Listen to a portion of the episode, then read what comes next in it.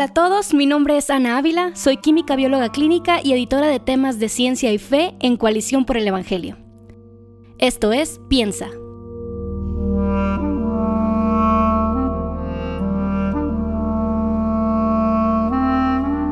En los episodios anteriores de Piensa hemos hablado acerca de que los trastornos mentales son complicados. Cuando hablamos de química cerebral y medicamentos psiquiátricos tenemos muchas preguntas sin respuesta. El origen de las condiciones mentales sigue siendo un misterio. Las fronteras entre una y otra no están bien definidas. No sabemos por qué los medicamentos psicotrópicos funcionan para algunas personas mientras que para otras no hacen ninguna diferencia.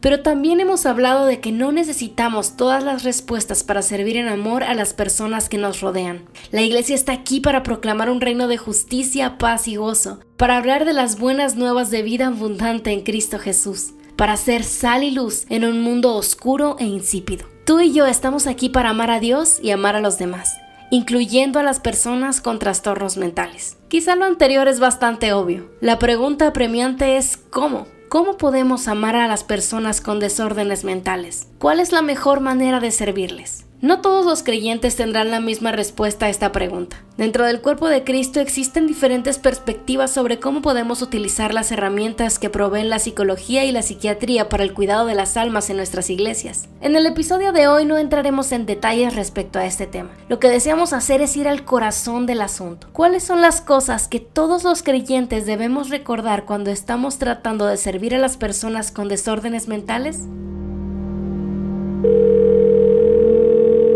Hello. Hola, pastor. Hola, ¿cómo estás? Muy bien, gracias a Dios. ¿Y usted cómo está? Muy bien, gracias a Dios también. Platiqué respecto a esto con el pastor Miguel Núñez.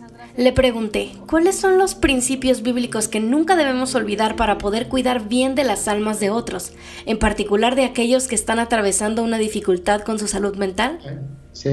Bueno, um, yo creo que en primer lugar debemos recordar que Cristo definió toda la vida en términos Ah, de dos mandamientos. Amarás al Señor tu Dios con toda tu alma, toda tu mente, todo tu corazón, toda tu fuerza y a tu prójimo como a ti mismo. Entonces yo tengo un llamado a amar a ese otro independientemente de la condición en la que él se encuentra. Esta conversación me recordó al intérprete de la ley en Lucas 10. Él quiso poner a prueba a Jesús preguntándole acerca de la vida eterna. ¿Cómo podía heredarla? El Señor respondió que amara a Dios y a su prójimo. Después de oír esto, el experto en la ley intentó justificarse diciendo, ¿y quién es mi prójimo? ¿Cuántas veces tú y yo hemos tratado de justificarnos con la misma pregunta? Amar a otros, incluyendo a los que tienen desórdenes mentales, no es una opción. Que hacerlo sea difícil no es una excusa. Principio número dos es que nosotros somos embajadores de Cristo, pero al mismo tiempo somos personas llamadas a reflejar la gracia del Evangelio. Entonces la gracia no es selectiva, porque yo no puedo cuidar del alma del otro si no le amo por un lado y número dos, si yo no puedo ministrar la gracia de Dios, la gracia que he recibido para mí, si yo no se la puedo ministrar a ese otro.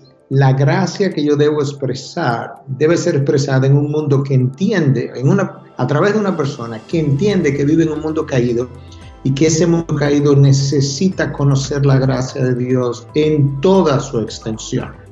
Y eso implica el cuidado de las almas del otro, del que no tiene una enfermedad mental como del que tiene una, enfermedad mental. Y convertir la iglesia en un hospital de gracia, por así decirlo. El hospital debe ser el lugar donde la gente encuentra cosas que no puede encontrar en ningún otro lugar. Entonces yo creo que cuando llegamos al, al core, como tú decías, al corazón de lo que es ministrar al otro, el principio de la gracia de Dios y el amor hacia el prójimo son dos pilares que deben estar presentes en todo programa o concepción de lo que implica cuidar del otro, cuidar del hermano o del amigo si todavía no es un hermano en la fe.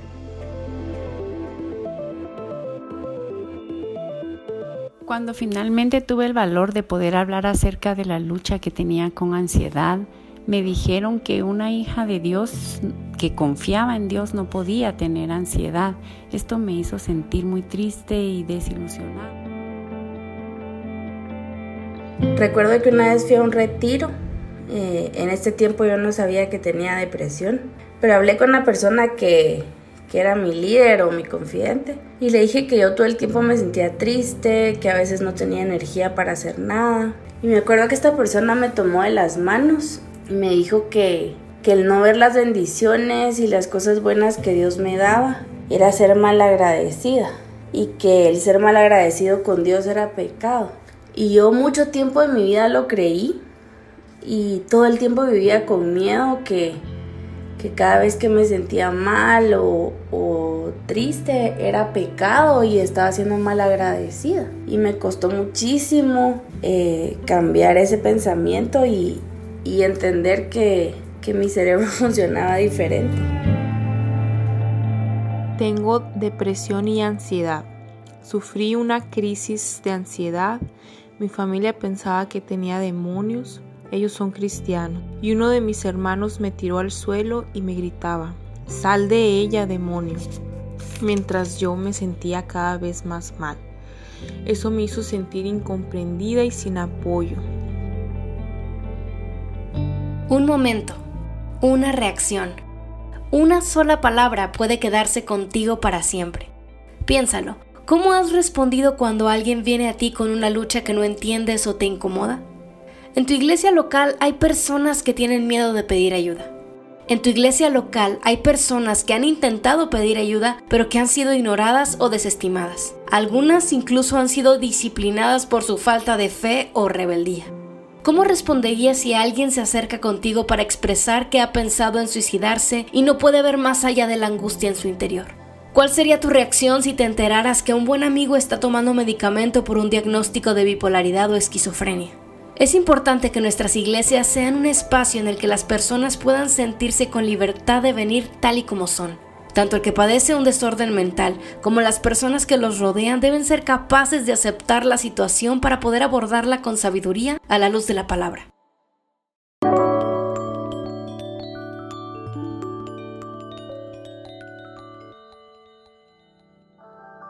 Un amigo y líder de jóvenes, a quien llamaremos Pedro, me contó acerca de cómo muchas personas viven ocultando sus diagnósticos por vergüenza o temor.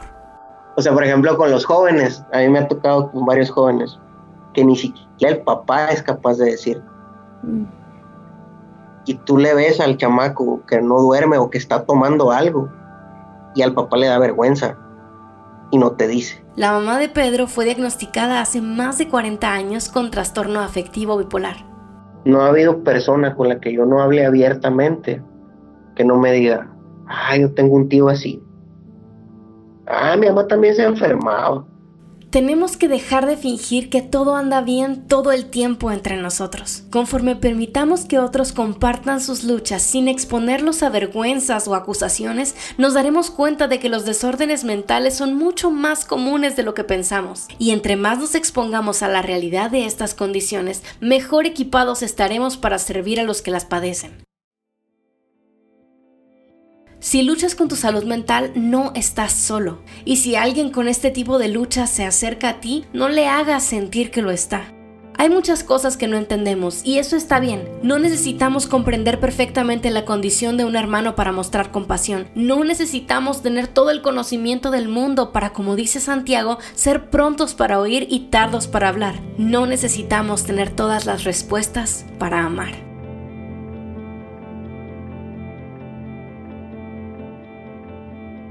Quizá tú has sido una de esas voces que escuchamos antes. Quizá intentaste expresar tu lucha con la salud mental y todo lo que recibiste fueron palabras vacías, acusaciones o rechazo. Lamento muchísimo que hayas tenido que pasar por eso. Eso no debió suceder, especialmente en la iglesia. El cuerpo de Cristo debe ser un hospital de gracia. Todos estamos quebrantados de alguna u otra manera, todos luchamos, todos pecamos. Reconociendo lo terrible que es ser lastimado por las personas en quienes confiabas, quiero animarte a no permanecer hundido en el dolor que otros te han causado. Quiero animarte a perdonar. Todos hemos lastimado a otros, no es excusa para seguir haciéndolo, pero es la verdad. Todos hemos amado de manera imperfecta. Si bien es cierto que el abuso espiritual es una realidad pecaminosa que debemos confrontar en las iglesias, lo más probable es que aquellos que te dijeron que ores más y leas más la Biblia estaban tratando de ayudar. Quizá fue una manera muy ignorante de tratar de resolver la situación, pero tenían buenas intenciones, te estaban amando de la manera que sabían hacerlo. Pedro, el líder de jóvenes, vivió eso también. Su familia atravesó un largo proceso dentro de la congregación. Empezaron percibiendo que la iglesia era totalmente ignorante en el tema de las enfermedades mentales. Poco a poco, los líderes y miembros más cercanos a ellos fueron aprendiendo más acerca de la condición de su mamá, el trastorno afectivo bipolar, reconociendo que necesitaban la asistencia de profesionales de la salud y apoyándolos en lo que necesitaran cuando ella tenía una crisis. Hoy reciben completo apoyo y acompañamiento por parte de la misma iglesia, Incluso cuando Pedro no está, puede confiar en que su mamá está en buenas manos cuando necesita cuidado constante. Pedro y su mamá pudieron haberse amargado y dejar la iglesia sin más, pero permanecieron. Dios les concedió la bendición de ver una comunidad que salió de la ignorancia y aprendió a amar mucho mejor al prójimo en medio de los retos que trae consigo una enfermedad mental. No, no sé si es, es complicado, pues, pero, pero yo te puedo decir, yo no juzgo a nadie que se haya equivocado queriendo ayudar, sí juzgo al que no le busca a partir de ahí. Todos hemos amado en ignorancia. En cierta medida lo hacemos todos los días. Lo que no podemos permitirnos es quedarnos ahí. Es muy probable que tu comunidad tenga que pasar por un proceso para comprender mejor los trastornos mentales y cómo servir a las personas que están padeciéndolos. El camino no será fácil, pero tampoco es imposible. Dios es el más interesado en restaurar corazones aún en medio del dolor de los desórdenes orgánicos y mentales. Nosotros solo tenemos que estar dispuestos a ser instrumentos de su gracia en la vida de nuestros hermanos. Para eso debemos ser humildes y enseñables. Una de las mejores maneras de aprender a amar mejor a las personas es simplemente escuchando sus historias. Noemí es mamá de Víctor, quien a los dos años y medio empezó a manifestar comportamientos característicos de los trastornos del espectro autista. Durante nuestra conversación, ella compartió conmigo cuáles habían sido los retos más grandes de todo este proceso. Víctor, es un rato de porque necesito hacer esta llamada, nada más. El primer reto para mí fue aceptar este el, el hecho de que medicara, o sea, medicarlo, que él recibiera un apoyo de un fármaco, para mí fue muy difícil. El segundo reto para mí fue que Dios me hiciera libre de la culpa, porque yo me sentía culpable, o sea, yo me sentía culpable de, lo que mi hijo estaba pasando. Y yo en mi mente repasaba una y otra vez, o sea, cómo lo había, cómo lo había creado, todo lo que había hecho desde que nació. Sentía que yo como mamá no había sido suficientemente buena o que no me había esforzado lo suficiente y, que por eso él, él tenía esas dificultades. Noemí compartió su carga con una hermana de la congregación, quien le ayudó a ver que Dios había formado a su hijo y que ella no era culpable de su condición.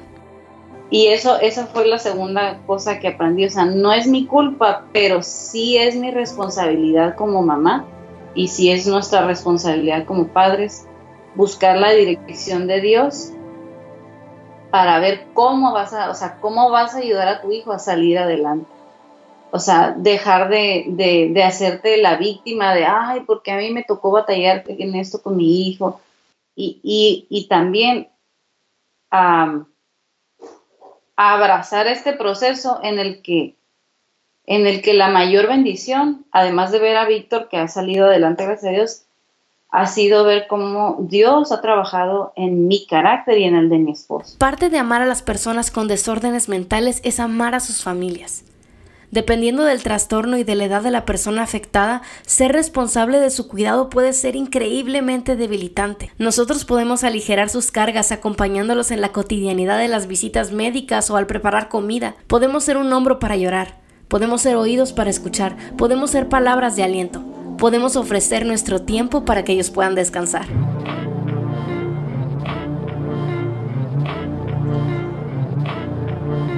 Otro aspecto importante para amar a las personas con un desorden mental es ser equipados. Desafortunadamente es difícil que los consejeros en Latinoamérica encuentren una capacitación integral para administrar a las personas con desórdenes mentales.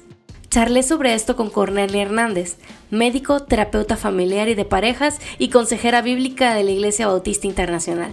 Ella me habló de las diferencias de la educación de un consejero en los Estados Unidos y en Latinoamérica. No es lo mismo un consejero formado en un lugar como Estados Unidos como un consejero en Latinoamérica.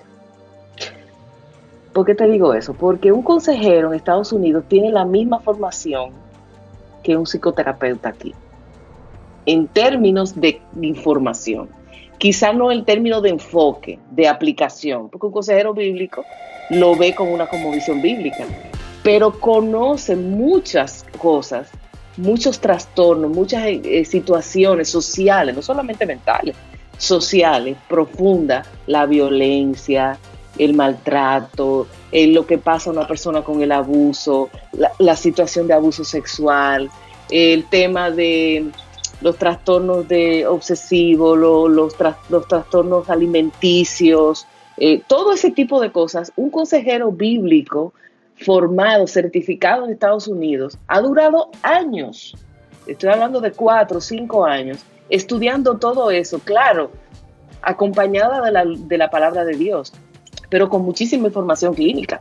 No es igual un consejero en Latinoamérica. Un consejero en Latinoamérica es una persona piadosa que ama al Señor, que conoce la Biblia, que ha hecho instituto bíblico y conoce al Señor, pero no conoce mucho de la ciencia y de la parte del abordaje psicoterapéutico, del origen de las enfermedades, pero tú tener la información de cómo funciona el cuerpo humano, te da una herramienta impresionante delante de la consejería.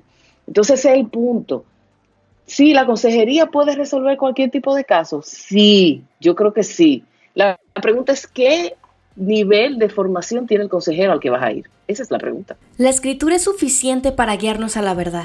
Es suficiente para enseñar, para reprender, para corregir, para instruir en justicia. Pero no debemos olvidar que, Así como un médico debe estar consciente de la relación entre el cuerpo y la mente para ofrecer el mejor cuidado posible a un paciente, los que cuidan de las almas de las personas también deben ser entrenados para no ignorar las señales de que una disfunción en el cuerpo está afectando la vida espiritual de un individuo. Actualmente, algunas instituciones estadounidenses ofrecen sus cursos de capacitación en consejería de manera periódica en América Latina. Es nuestra oración que los programas de consejería en el mundo hispanohablante sigan robusteciéndose para ofrecer la educación bíblica y científica más completa posible a sus estudiantes.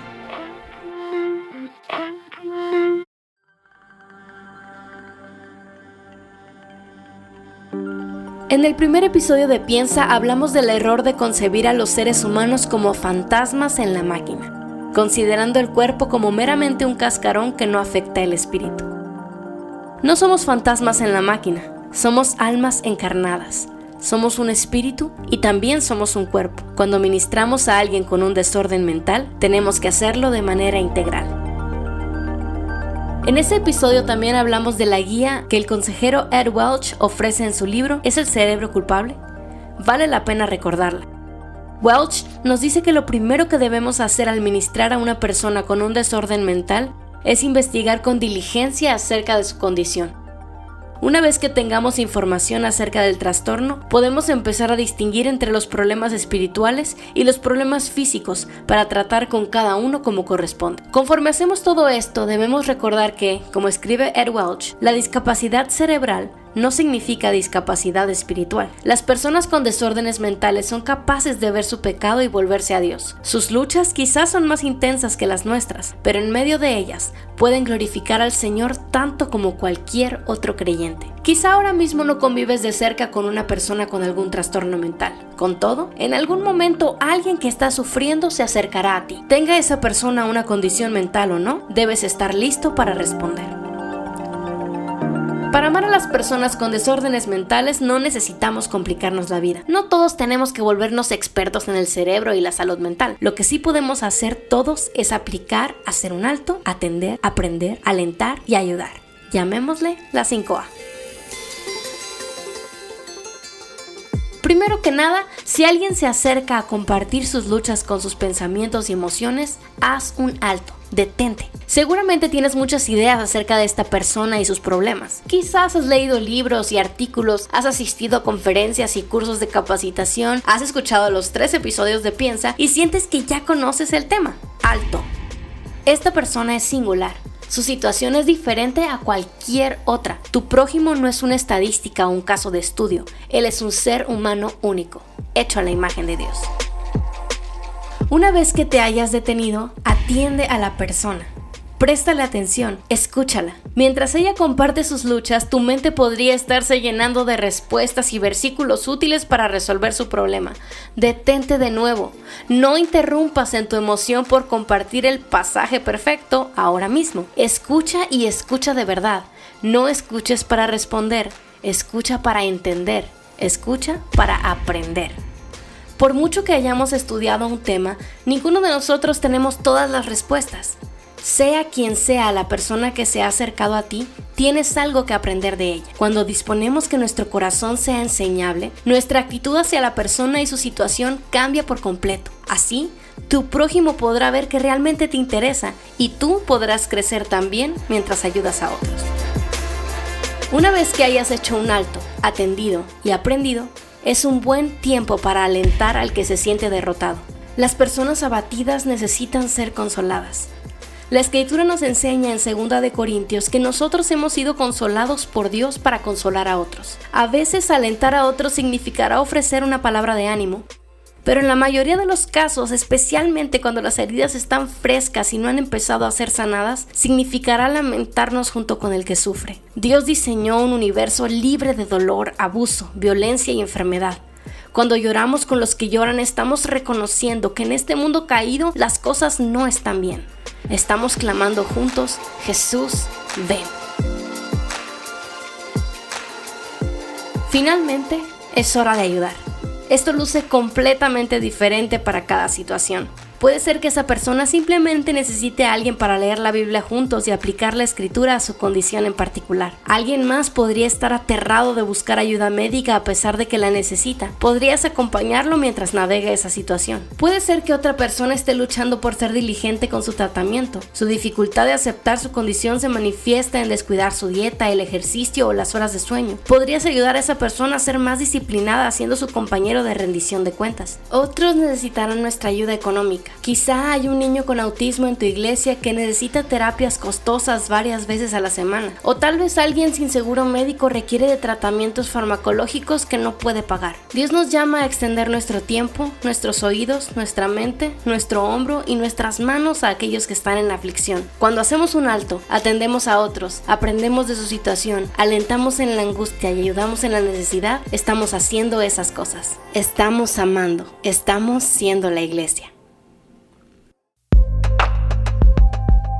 Amar al prójimo es una tarea que dura toda la vida. En particular, cuando hablamos de personas que son afectadas por un trastorno mental, no podemos esperar que acompañarlas sea asunto de unas cuantas horas o un par de días. Hay personas que luchan con su condición durante décadas. Los procesos de sanidad y crecimiento pueden ser largos y llenos de obstáculos. Dios es quien da el crecimiento. Seamos pacientes, así como el Señor ha sido paciente con nosotros. No esperemos aplicar las 5 A's en una sola conversación y que la persona salga de ahí con su problema resuelto. Si padeces de algún desorden mental, no dejes de buscar ayuda. Aceptar tu condición seguramente no ha sido fácil y las cosas se complican aún más si te has encontrado con una respuesta desagradable al tratar de compartir tu situación. No te rindas. Dios quiere redimir tu historia en medio de cualquier dificultad. Perdona a los que te han herido así como Cristo te perdonó. Sigue adelante buscando la santidad. Eso incluye ser diligente con tu tratamiento y creciendo en el conocimiento del Evangelio. Para los que no luchamos con los desórdenes mentales, el llamado es arrepentirnos y educarnos. Quizá has sido insensible a la lucha de tu prójimo porque no puedes entender cómo es que no recibe el gozo del Señor. O tal vez has mirado de reojo a la madre con un niño en el espectro autista que no deja de gritar en el tiempo de adoración. Vayamos delante del Señor en arrepentimiento por nuestro orgullo. Pidámosle que abra nuestros ojos a la realidad de la lucha de las personas con diagnósticos mentales y sus familias, que nos permita ser sensibles a sus necesidades y que podamos suplirlas, que abandonemos la comodidad y conozcamos las historias de aquellos que sufren. Nuestro llamado es sencillo, amar a Dios y amar al prójimo. ¿Quién es tu prójimo? Esa persona en la que estás pensando ahora mismo. Ese es tu prójimo.